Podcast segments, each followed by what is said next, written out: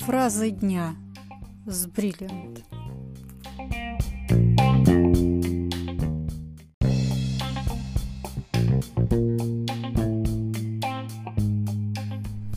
Вы любите, чтобы над вами смеялись из-за того, что не знаете что-либо? Как вы справлялись с этой ситуацией? Или начинали в ответ смеяться над кем-то другим? Не очень здорово, правда? Если я чего-то не знаю, то пойду и найду это. Не зазорно постоянно проявлять любознательность и развиваться. Никто не родился всемогущим всезнайкой, а опыт и навыки приходили со временем. И произведения Дидро не встраиваются по умолчанию в наши головы, чтобы в три года цитировать их в нужных и ненужных местах. Я предлагаю, спрашивайте больше, читайте больше, учитесь больше – Этим вы не только пополните свой багаж, который, кстати, за плечами не носить, но и получите верного спутника. Потому что наши страхи – это следствие незнания и невозможности объяснить процесс, явление и прочее. А начинается все в раннем детстве, когда на простенькие вопросы родители не могут дать логичный, четкий законченный ответ и предпочитают сказать «потому что так надо». Согласитесь, скажи вам подобное, тут же от вас последует продолжение. Кому надо, когда надо, почему надо.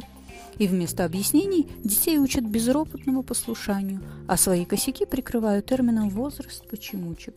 Проверено на практике, когда на простые вопросы ребенок получает толковый, исчерпывающий ответ, соответствующий его уровню восприятия, да еще сказанный тоном взрослого, беседующего со взрослым, то и забрасывать бессмысленными вопросами вас никто не будет. Включите в себе родителя, а не такого же ребенка, воспитателя или учителя, которые, кстати, тоже грешат подобными фразами. «Я так сказал, значит, так надо». Типа нарисовалась последняя инстанция, которая правит миром и ограничивает в действиях вас только на том основании, что она называется учитель.